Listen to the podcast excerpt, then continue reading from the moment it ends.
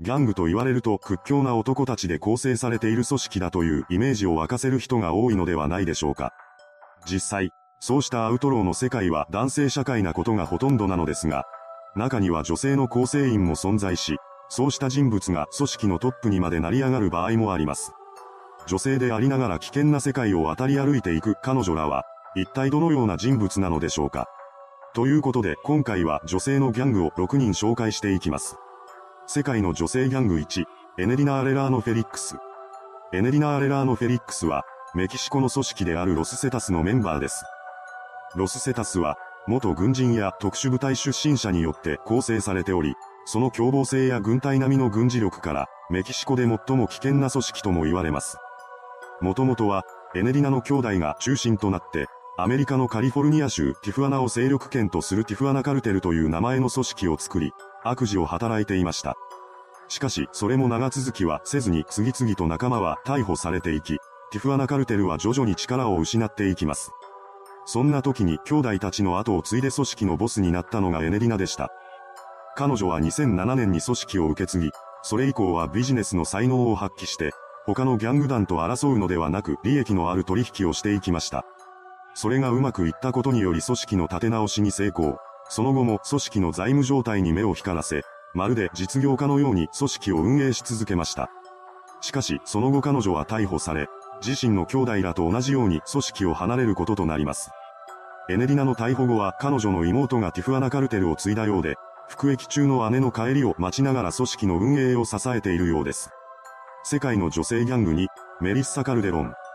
メリッサ・カルデロンは、メキシコの暗黒街で名を知られた女性で、彼女はそのキャリアを2005年にスタートさせました。カルデロンは20歳の時にメキシコ最大の組織であるシナロアカルテルと結びつきの深いダマソルカルテルのメンバーに加わります。ダマソルカルテルは元軍人や警察官など屈強な男たちの集まるギャング組織として有名なところでしたが、カルデロンは女性であるにもかかわらずその中で功績を上げ続け、出世の道をたどっていきました。そのスピードはまさに異例のペースと言えるもので、23歳の時には武装チームのリーダーにまで抜擢されていたそうです。リーダーとなったカルデロンはこれまで以上に活動の範囲を広げ、その凄まじさにいつしか同じ組織の人間までもが恐怖を感じるようになっていきました。それは恋人も例外ではありません。ダマソルカルテルのナンバー2を務め、カルデロンの彼氏でもあったエルチノですら彼女に対する恐怖心を抱き、近くにいたら自分の身も危ないのではないかと考え出します。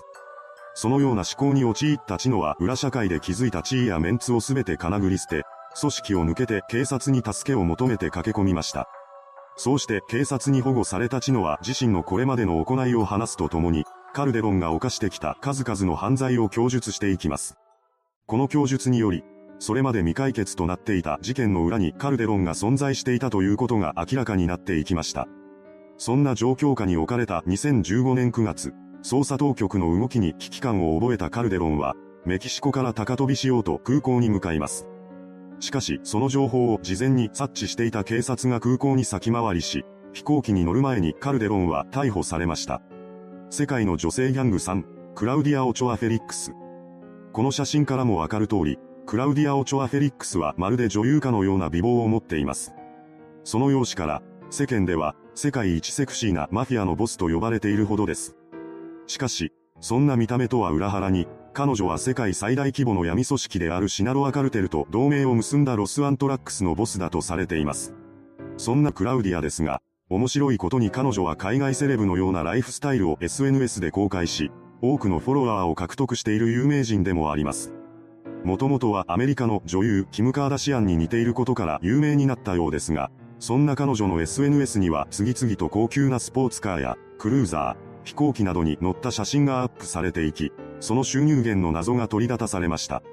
そのようにして派手な生活を披露するクラウディアですが、そもそもなぜ彼女が組織を率いる女ボスとなったのでしょうか。噂によると、彼女は過去に組織のボスであったホセロドリゴ・アレシガ・ガンボアの恋人であり、そんなガンボアが逮捕されたことで恋人関係にあった彼女がボスの座を引き継いだのではないかとのことでした。また、彼女自身も過去に別の組織でトップを務めていたという経歴があるようです。ただ、彼女自身はその噂を否定しており、今後もその真相は一生わかりません。というのも、クラウディアは2019年9月14日に薬の過剰摂取が原因で亡くなってしまったのです。世界一セクシーなマフィアのボスの死ということで、様々な憶測が飛び交うこととなったのですが、今のところ事件にはなっていません。世界の女性ギャング4、ステファニー・セントクレア。人種差別が激しい1920年代、ニューヨークのハーレムで黒人の地位向上のために活動していたステファニー・セントクレアは、その活動の一方で違法賭博などを行う黒人ギャングの女ボスでもありました。西インド諸島マルティニーク島に生まれたステファニーでしたが、彼女が15歳の時に母親が重い病気にかかり、学校にも通えなくなってしまいます。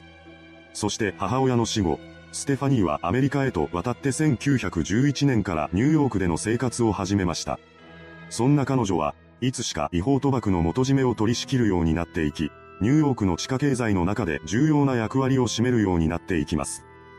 その当時、ハーレムの違法賭博はほとんどが男によって仕切られており、ステファニーは唯一の女胴元でした。そのため彼女には、クイーン、マダム・セント・クレアなどの異名があったそうです。やがて彼女の元には賭博によって年間2万ドル以上の大金が舞い込むようになっていき、子供の頃には考えられなかったような生活を送れるようになりました。そしてその地位を使って、当時のギャングや警察などから差別的な扱いを受けていた黒人の権利を守り、地位向上を目指すための運動を行うようになります。警察からすれば、そのような運動は目障りでしかありません。そこで彼らはステファニーを逮捕し、口を塞ごうとしました。そのような圧力に対してステファニーは違法賭博に関与した警察官の名前を告発し、なんとかこれに対抗しました。また、それに加えて彼女は他のマフィアとも対立するようになっていき、最後には賭博の胴元からも足を洗います。以後は犯罪行為を一切せず、政治活動に全勢力を注いで地元新聞に黒人が受けている差別や警察による違法捜査などについてのコラムを書き続けました。世界の女性ギャング5、サンドラ・アビラ・ベルトラン。サンドラ・アビラ・ベルトランはメキシコマフィアの女ボスで、太平洋の女王と呼ばれた人物です。彼女の生まれた家はギャングの家系だったため、子供の頃から組織と深く関わっていました。しかし、17歳の時にサンドラはジャーナリストになるという夢を持ち、グアダラハマ自治大学のコミュニケーション学科に通うことを決めます。ところが、ある事件をきっかけに彼女はジャーナリストの夢を諦めることになってしまいました。当時サンドラと交際しており、また組織のメンバーでもあった青年が、嫉妬心から彼女のことを連れ去るという事件が起きたのです。